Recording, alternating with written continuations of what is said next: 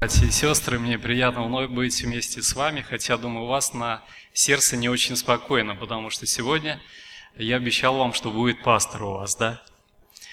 Я встречался с ним на э, этой неделе, которая прошла, мы были в Заокском. Возникли определенные вопросы, которые он не до конца решил, и он попросил, чтобы мы э, могли дать ему еще время, немножко отдохнуть, чтобы так не приставили вас в общение, он сразу опять на две субботы его не будет, поэтому мы уже договорились, заказали машину 21 августа он выезжает из Заокского, и 24 августа, через две субботы, мы представим вас, а, э, этого пастора в вашей общине. Хорошо, потерпите еще. Да, ну еще две субботы, вы молодцы, сами справляйтесь, больше ждали, а поэтому уже и, и он наберется э, сил, он сам э, с, с Украины, э, если я не ошибаюсь, с Никополя, поэтому вы познакомитесь с этой семьей, и я думаю, будете иметь благословение в служении вместе с ним. Ну, да. А вам, вам какого нужно? Я, я не знаю. Ну так скажу, средний возраст вас устроит? Хорошо? Не очень молодой, не, не пожилой, э, средний возраст, имеет опыт, он э, служил здесь, э, в Восточно-Днепровской конференции был пастором, потом э, после, э, когда он закончил э, заочное отделение э, Заокской духовной академии, он там остался, был э, на служении э, в поселке Заовский. Я думаю, что он приедет и все расскажет сам о себе. Хорошо? Все тонкости его жизни. Мы благодарны Богу за ту возможность, которую Господь сегодня дарует нам, потому что это так важно встретиться все вместе для того, чтобы для того, чтобы молиться, для того, чтобы открывать Священное Писание, которое помогло бы нам обрести уверенность в Боге. Для каждого человека вообще очень важно понимать, почему он верит. И то, что сегодня мы говорили на уроке субботней школы, и почему я сегодня являюсь либо послушным ребенком у Бога, либо непослушным ребенком. Вы знаете, у нас есть дети, вот если у вас есть дети, и это не один ребенок в вашей семье, то вы можете увидеть, вот двое ваших детей, ваши дети, но один, как говорят, просто к ране прикладывай, а, а другой может быть такой, что говорят, оторви, но не выбрось, но что-то делай с ним. То есть самые разные ситуации, поэтому если посмотреть на всю нашу семью, землян, то Господь, наверное, тоже видит нас всех очень разными. Одни послушные, другие полупослушные, а третьи совсем непослушные. Но Господь э, каждого из нас, несмотря на наш характер, э, хочет привести к покаянию.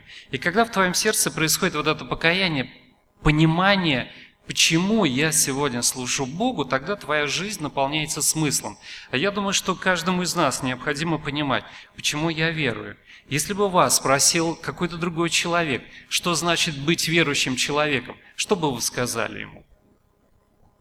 Что значит быть верующим человеком? Вот я вас спрашиваю, я человек неверующий, спрашиваю вас, расскажите мне, что вы люди верующие? Да, хорошо. Что значит быть верующим человеком? Быть совестным, а все вокруг бессовестные. Что еще? Иметь особую радость. Вот в чем для нас, для нас, людей, знающих Бога, в чем преимущество быть верующим человеком? Для людей, живущих в этом мире, ну, для них понятие совести – это понятие относительно. Вы думаете, они не радостные – вы, вы посмотрите, они вон на яхтах катаются по Днепру, у них э, особняки, они в жизни очень счастливые люди. И, и поэтому для них нет определенных проблем. Вы скажете, ну, знаете, нам иногда очень приятно, когда у них плохо, правда? Немножко сердце радуется, что им хуже. Нет, ну мы тогда радуемся за них, что у них домик на Днепре или нет? Да, ну ладно, пусть имеют. То есть, знаете, мы так говорим, ну они имеют, но вот они все равно несчастные, а мы? Потому что это очень важно для самого себя понять, а в чем моя радость жизни? Если я верую, мне лучше стало с Богом.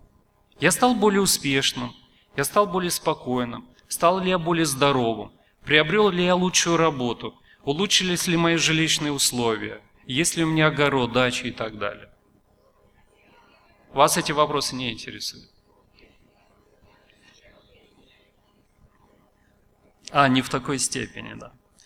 Очень важный вопрос, что значит быть э, верующим человеком. Но э, если мы говорим о вере, то вера, э, если говорить о нашей вере, то э, вере могут быть сомнения или нет? Человек верит всегда или иногда не верит? То есть мы говорим о своей вере. Вот мы анализируем свою жизнь. Я верующий человек всегда, на сто процентов я верующий. Или иногда возникают такие моменты, когда я становлюсь неверующим. Ну, на время. Можно же стать на время неверующим? Ну, когда никто не видит, когда есть у меня какие-то слабости. Но у каждого же из нас есть слабости. Что у вас нет слабостей? И вы всегда сто процентов вы, вы действуете по вере. А, все-таки есть. Значит, иногда все-таки мы являемся людьми неверующими. Пожалуйста, вы что-то хотели сказать?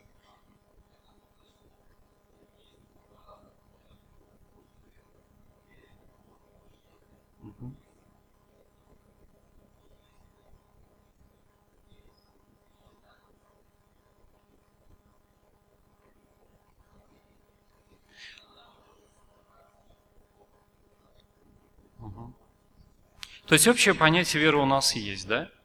То есть мы как бы все люди верующие, как и вокруг. Вы знаете, что практически 85% а, жителей Украины, они считают себя людьми верующими православными. То есть все нормально, как бы вера есть. Если говорить вот каких-то определенных тонкостей всегда ли нужно, то здесь возникает вопрос, как одного человека спросили, вы христиане? Он сказал, да, но не из воинствующих. То есть вы поймите, что моя вера, она не должна касаться буквально всех аспектов жизни, бытия человека. Я верующий, я знаю, что есть Господь, который управляет Вселенной. Я выполняю определенные там поручения Господа, но не, не более. Мы говорим, вера – это доверие или нет?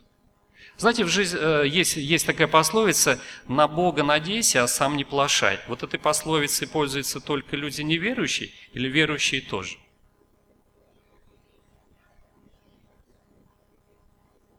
Но вы знаете смысл этой пословицы? Ну да, есть Бог, мы молимся, и Он все устраивает, но ты тоже суетись по этой жизни. Ты так не надейся, что вот Бог тебя решит, поэтому подключай связи, знакомства и так далее. Решай как-то эти вопросы. Ты не думай, что тебе Бог все принесет вот на такой тарелочке. Поэтому мы говорим, верующие люди должны пользоваться такой пословицей или нет?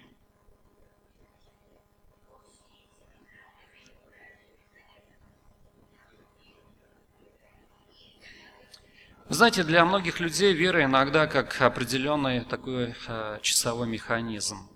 Завели, он идет, пока не остановился. Завод остановился, часы встали, и вера остановилась. У других вера, она срабатывает как будильник. Завели на определенное время. Зазвенел, когда нужно. Вы знаете, как проявление нашей веры иногда происходит? Я верующий, когда мне нужно быть верующим. Но когда мне не нужно быть верующим, я не верующий. И достаточно просто после этого моего неверия опять прийти к Богу, упасть на колени, покаяться, и я опять верующий человек. Многие люди, ну, если мы говорим о людях спорта, они для того, чтобы поддерживать себя в хорошей физической форме, они постоянно, они постоянно тренируются. Мы говорим, а что необходимо делать нам, людям, для того, чтобы находиться в хорошей духовной форме? Что мы делаем для этого? Что мы делаем? Ну как мы тренируемся? Ну расскажите, хорошо. Как тренируетесь вы? Люди, которые бегают, они бегают каждый день по 8 часов, плавают в бассейне по 12 часов. Мы, как люди духовные, как мы тренируемся? Что? Хорошо, читаем Слово Божье. Давайте определим. Человек, который на работе работает 8 часов, спортсмен 12 часов практически плавает в бассейне. Сколько времени мы проводим? Вы говорите изучение Слова Божьего, что еще? Молитвы. Давайте возьмем чтение Священного Писания и молитвы. По времени в среднем определим, сколько в день мы это делаем. Часов.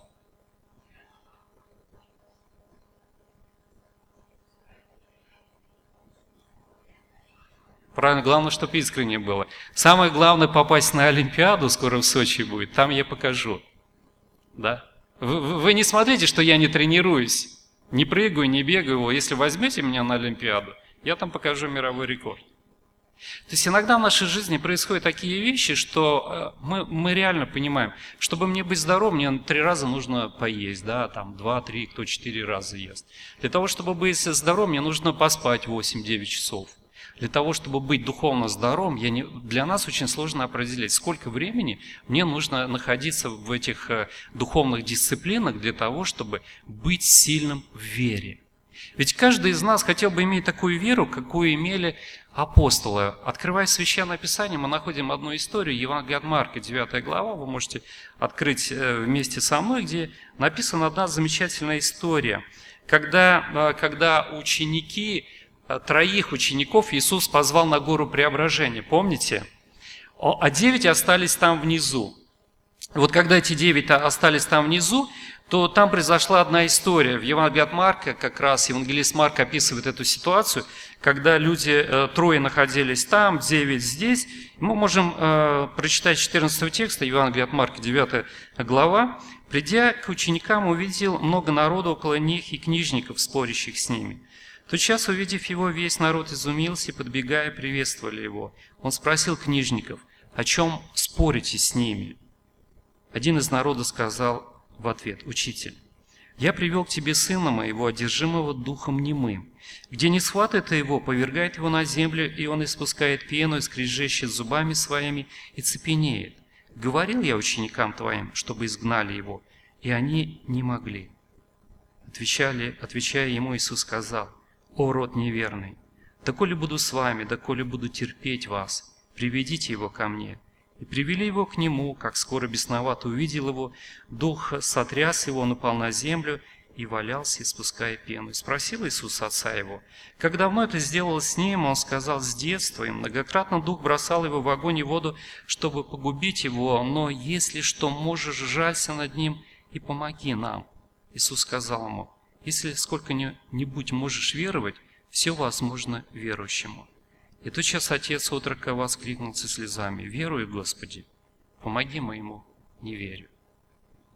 Вот такая ситуация, когда ученики находились, и им, э, к, ним, к ним привели этого мальчика, который был одержим бесами. Это непростая ситуация. Я не помню, рассказывал ли вам, что значит иметь общение с теми людьми, которые одержимы бесами – очень непростая ситуация.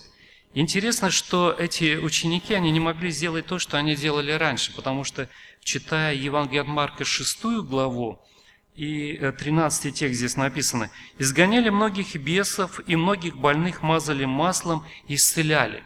То есть мы видим, что, что делали ученики. У них всегда все это получалось. И я думаю, что, э, извините, если бы ну, апостолы жили в наше время, они бы каждый день показывали по телевидению, рассказывали бы о них, говорили бы, вы посмотрите, что делают люди. Представляете, приводили массу больных, они просто мажут маслом, исцеляют, они исцеляют многих больных людей. Это были бы люди, которых знал бы весь мир, они были бы на пике славы своей. Потому что Бог даровал им эту особую силу. Но здесь мы видим определенную ситуацию – когда отец привел своего больного мальчика, и они ничего не могут сделать. И знаете, вот этой ситуацией очень воспользовались, тонко воспользовались книжники, они сразу начали как бы обвинять Иисуса Христа тем самым. Вот посмотри, что твои ученики, которые заявляют о большой своей вере, они называют себя, что они кто-то в этой жизни, они следуют за тобой, ты им даровал силу, посмотри, они не могут изгнать. Там трое, троим было хорошо, здесь остались девять, и у них ничего не получается. Вы знаете, как происходит часто в команде, когда не выигрывает, когда не получается, начинаются обвинения, наверное, начали э, спорить и говорить вообще. Послушайте, вы знаете, вот когда я первый молился, начинал молиться, всегда исцелялись. Кто там из нас начал первый молиться? И, наверное, кто-то сразу, ну, они смотрели друг на друга, эти девять человек, и, и искали виновного. Ну, почему не получается в этот раз? Кто вообще начал первый изгонять этого беса? Он, значит, виноват. Мы по-разному смотрим на те ситуации, которые складываются в нашей жизни. Нам, с одной стороны, может быть легко переложить все, все эти проблемы, которые есть в нашей жизни, на другого человека. И сказать, вы знаете, почему у меня не получается? Да потому что вы вот рядом со мной, вот если бы вы помогли, а если бы это было все вовремя и так далее, тогда у меня все бы получилось. Мы видим здесь об определенной проблеме людей верующих которые, казалось бы, имели огромную веру. Они должны были исцелять любого человека, потому что Господь даровал им эту силу. Они считали себя людьми духовными. Они делали это уже несколько раз. И здесь ничего не получается. И в этой жизни мы пытаемся найти виновных людей, которые, которые делают что-то не так. И поэтому как бы и на, с нашей верой нечто происходит. Ученики спорят, и приходит Иисус – Интересно, вот эта история, когда мы читаем 17-18 текст, она как бы здесь вот, ну, как бы обрывается. Вообще интересно, что Иисус говорит в этой ситуации. Иисус не подходит к ним и не говорит им, ну, молодцы, что старались. Вы пытались изгнать этого беса, но у вас не получились, молодцы. А что здесь говорит Иисус? Вы знаете, мы привыкли к тому, что Иисус всегда обращается к нам очень ласково, нежно. И когда звучат вот эти слова, многие люди, они где-то внутренне сопротивляются. И поэтому, когда нам говорят, может быть, через Священное Писание, через служителей, которые проповедуют здесь, нам говорят какие-то неприятные для нас слова, мы говорим, слушайте, вы давайте осторожно со мной, я человек нервный, поэтому, пожалуйста, поосторожней со мной. А здесь Христос очень конкретно им говорит, хотя в первую очередь Он обращается это к книжникам, не к ученикам, потому что они пришли для того, чтобы осудить. Ведь книжники эти люди верующие или нет? Конечно. Их нельзя было, ну, как бы разделить. Вот они находятся в, в, в одной религии, э, в иудаизме. Они веруют в Бога, они читают Тору, они читают Священное Писание.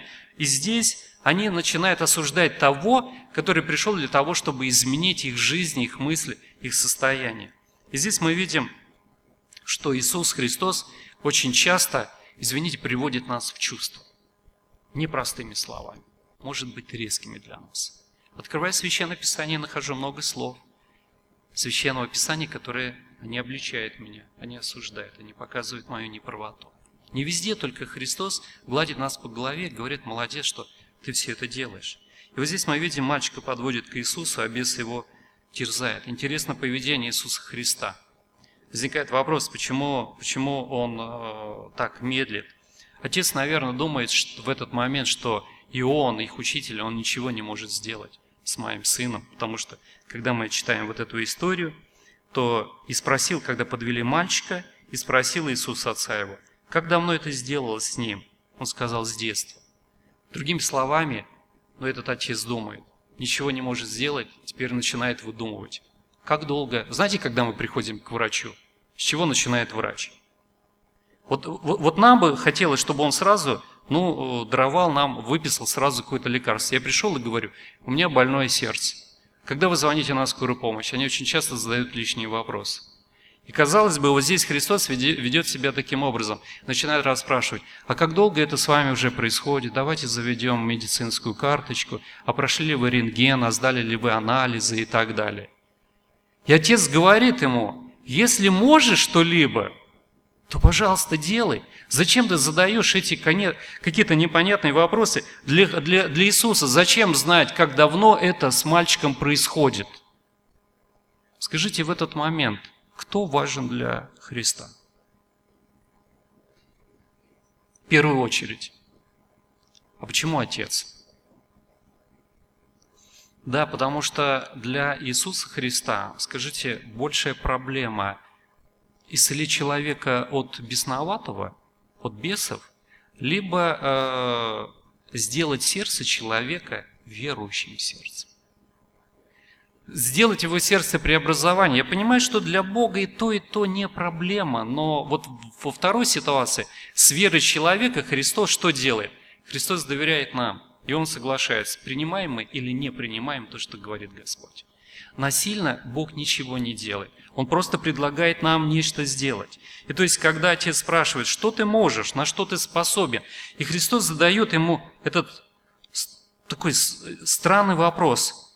Если что можешь, жалься над ним и помоги нам, потому что ты видишь, как страдает мой ребенок. Вы знаете, родители для того, чтобы их ребенок был здоров, что они делают? Я знаю, продали квартиру, продали машину, было два дома, заболела девочка, 17 лет, повезли в Германию, и все напрасно. Она умерла. Но дети, э, родители отдают все возможное. Они не считаются, где они будут жить дальше, на улице, на вокзале. Они видят, что страдает ребенок, и они отдают все. И вот этот отец, он тоже потратил все деньги, он узнал, и вдруг услышал, что вот есть еще те, которые могут нечто сделать, и когда он приводит, последняя надежда угасла.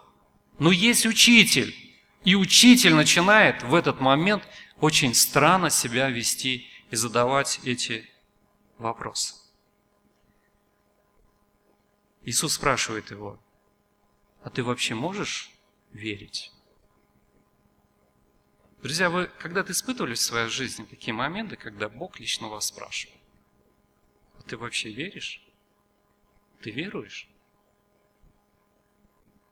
Это так происходит где-то наедине, в молитве. Когда, может быть, у тебя появляется определенная духовная гордость, ты можешь считать, что ты, ну, в принципе, в церкви уже многое умеешь делать. Ведь когда Христос спросил этого человека, если сколько-нибудь можешь веровать, все возможно верующему, отец, наверное, сказал, конечно, я могу верить. Какой-то странный, может быть, даже глупый вопрос. Я хожу в храм. Я учитель субботней школы, собираю гуманитарку для больных детей. Господи, Ты видишь, как я много делаю в этой жизни.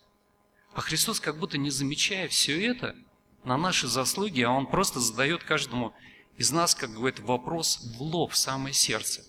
А ты вообще можешь веровать? В тебе вообще сегодня есть вера, которая поможет тебе преодолеть очень многие сложности в жизни. Когда ты не откажешься, когда тебя конкретно спрашивают, почему не пьешь, почему не куришь, почему на свадьбе не танцуешь, не гуляешь. Почему, когда приехали в командировку, все разбрелись, а ты сидишь, как эта белая ворона в номере.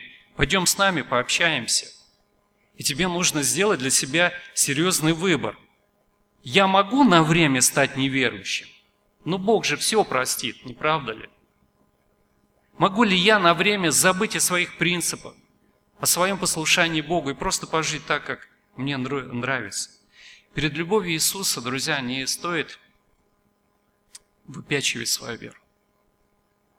Не стоит показывать, что, что ты многое можешь в этой жизни. Ты понимаешь, что тогда, когда ты кичишься своей заслугой, может быть, какой-то должностью, тогда просто никто и ничто. Пред Богом не нужно прикрываться этими фиговыми листьями и говорить о том, что, Господи, то если я человек верующий, то посмотри, что я делаю в церкви. А может быть, у тебя нет сердца живущего Бога? Самый простой вопрос. Мартин Лютер сказал такие слова. «Верую, что не могу постигнуть Бога. Верую, что у меня нет веры, чтобы постигнуть познать Бога. Но тобой могут посмеяться, тебя могут считать вообще глупым человеком. Но если ты остаешься верным, то начинаешь понимать, кто ты, а что мы, друзья. А если у нас вера, даже если мы раздаем буклеты, ходим где-то там, убираем, если копнуть глубже и посмотреть в самое сердце, то часто можно наблюдать просто неверие. Поэтому мы и ведем себя Э, как-то говорим о, о многих вещах. Вот если отсюда, если не верят, то отсюда пьянки, гуляния, курение и так далее. Вы знаете, многих людей, которые находятся в церкви, и заявляют о своей вере, они делают это. К сожалению, так происходит в жизни некоторых людей. Нам кажется иногда, что вот совершая это, что вот куча мусора, которая лежит, и она заявляет, вы знаете, я завтрашнего дня стану бриллиантами из кучи мусора. Но так не происходит. Так не может быть. Просто если ты являешься мусором, ты будешь мусором всегда вот этим. Куча навоза не может заявить, что она завтра станет благоухать, как цветы на поляне. И мы говорим, что Бог, когда начинает стучаться в наше сердце, Он старается так достучаться, чтобы я мог понять, почему Бог меня спрашивает о моей вере, почему Он так настолько, на, настолько требователен к моей вере, что Он нечто не производит в моей жизни, о чем я прошу, для того, чтобы я сам в первую очередь понял, я верующий или неверующий. Я не верю, не представляю себя Христа как вот такой э, с катерью самобранкой, извините за это сравнение, вот какой-то выручалочкой в любой момент жизни. Мне Господь нужен только тогда, когда мне тяжело. Я очень верующий человек. Я тогда стою на коленях, я плачу, я не замечаю, сколько времени проходит. Все остальное время, благополучное время, это жизнь с Богом на определенной стороне. Господи, ну не настолько врывайся в мою жизнь, не ломай мои отношения. Многие люди говорят, зачем вы это делаете, зачем вы ломаете людские судьбы, когда вы там то не разрешаете и то не разрешаете. Почему нельзя э, верующему человеку выйти замуж за неверующего? Мы говорим, пожалуйста, выходите. Нет, ну это ваше решение. Но не будет благословения в церкви, потому что так написано в Слове Божьем. Вы подумайте о тех последствиях, которые будут у вас в жизни. Кто мы, по сути, без вот этой внешней упаковки, знаете, можно купить очень маленький подарочек, вот такой взять большую коробочку, в обертку ее бантиком еще перевязать, и люди думают, ну вот это подарок мне принес. А там такой маленький, ничтожный. Мы э, часто говорим человеку, тебе нужно поверить, и у тебя все решится. Вот, общаясь с другими людьми, мы говорим, тебе нужно поверить. И мы как бы о своей вере говорим как о своих заслугах. Господи, ты видишь, что я делаю? Господи, ты видишь, что я верую? Так что давай, пожалуйста, давай. Все, вот подгребай ко мне, решай мои вопросы. Почему? Потому что у меня есть заслуга при тобой. Какая? Потому что я верую. Но отношения с Богом, они не так строятся. Э, знаете, многие люди верующие люди так думают, что в любой сложной ситуации Бог обязательно мне поможет. И они как бы решают проверить свою веру, ну, например, таким образом. Нужно сдавать экзамены, но все билеты учить я не хочу. Да и зачем? Если ты человек верующий. Достаточно выучить один, например, знать его хорошо, там десятый билет. И просто перед этим усиленно молиться. Так, три дня просто молись и говорит, Господи, помоги мне, пожалуйста, сдать экзамен, помоги мне вытянуть этот билетик. И вот ты приходишь на экзамены, вытягиваешь. Я так и знал. Девятый. А я так и знал, Бог не поможет все равно. И то есть мы определяем вот эти отношения с Богом, у нас появляется разочарование, мы думаем, что нашу халатность, бездеятельность, извините, лень, Бог будет решать каким-то особо чудесным образом. А почему ты не учил все 15 там, или 20 этих билетов? И что Господь тебе мог бы помочь в этом вопросе, потому что, как и в Слове Божьем, Господь говорит, не заботьтесь о том, когда, что вам говорить, когда вас поведут. Да, пред властями вам нужно сказать. И многие люди считают, да и не нужно читать Священное Писание. Вы видите, написано, Бог тебе скажет, что сказать. Бог напомнит тебе. Что напомнит? Ну что напомнит? То, чего я никогда не знал, Бог никогда не напомнит, друзья. Но если ты читаешь, если ты знаешь, Бог даст тебе мудрость, чтобы нечто сказать. Просто на авось, вот это, знаете, это такая наша славянская натура, на авось в Царство Божие не попадешь. Просто не получится. И заявляй своей не заявляй, ничего не получится в этой жизни. И здесь интересно, что когда Господь спрашивает этого человека, этот отец начинает понимать, о чем говорит Христос. И мы читаем, что здесь написано, «Эту час отец отрока воскликнул со слезами». Смотрите, еще нет исцеления. А чего плачет отец? Потому что Христос вот достучался вот сюда. Потому что он реально показал, почему, может быть, были проблемы у отца, потому что он считал, вера – это его заслуга перед Богом. И Господь давно уже должен был решить эту проблему, а Христос показал, а у тебя, по сути, было неверие, у тебя были заслуги, и как мы иногда думаем, у нас есть заслуги, меня как-то удивляет, когда многие люди просто рассуждают о том, что если ты находишься в адвентистской церкви, это, знаете, как такой пропуск в Царстве Божие.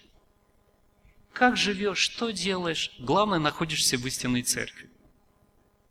Не проедешь. Путь ты 10 раз записан здесь. Потому что вопрос спасения определяется не членством определенным. Конечно, вы поймите меня правильно. Слава Богу, что мы находимся в истинной церкви, где очень открыто Священное Писание, где мы разумно понимаем, что значит быть тем, который ожидает пришествия Господа. Это очень важно находиться в истинной церкви, потому что многие люди будут обмануты. Это самое страшное, что может произойти в жизни человека. Веровать и обмануться. Надеяться, что Господь спасет тебя. Господь приходит и говорит, я тебя не знаю. Вы знаете, друзья, это крах. Это просто крах. И Господь желает, чтобы вот этого краха в нашей жизни не произошло, и поэтому этот отец со слезами, наверное, он просто не просто говорил, а просто кричал. «Веруй, Господи! Пожалуйста, помоги моему неверию». Сегодня у нас есть вот такая возможность, чтобы посмотреть на себя и сказать Богу, Господи, помоги моему неверию, несмотря на то, что я думаю о себе, что я верующий человек. Вы знаете, как Бог, я думаю, как Бог с радостью смотрит так на нас, вот как Он восхищается с тем, что мы делаем. Может быть, мы уже лет 25 в церкви, а только сейчас мы научились ходить. По вере. Вот когда ты впервые в жизни испытал, что наконец-то в твоей жизни происходят вот эти моменты, потому что для каждого человека очень важно понять, что значит «я хожу по жизни с верой». И Бог, видя на нас, Он смотрит и просто умиляется сердцем, ты посмотри, ему 50, а он научился ходить. Ему, рад, ему радостно от этого. Что делает Бог? Он, э, он делает из э, гадких э, утят, да, он делает прекрасных лебедей. Вот так происходит в животном мире. То же самое может произойти и с нами. Если я сегодня могу понять, что Христос спрашивает меня о моей вере, я убежден, что вера есть. Вера – это дар от Бога, что я стараюсь его взращивать. Я духовно тренируюсь, я прилагаю к этому усилия. Ни одна победа не дается даром, ни одна победа в жизни. Для меня был как бы в самом начале моего прихода к Богу сложный вопрос – но вот если ты пришел просто поверил Богу, достаточно для э, Бога или нет? Зачем еще перечень всего того, что тебе нужно делать? И может быть у нас возникали такие вопросы, ну если я верю, зачем светить субботу, например? Зачем э, возвращать десятину? Ну почему пить нельзя? Ну можно же чуть-чуть, как горы.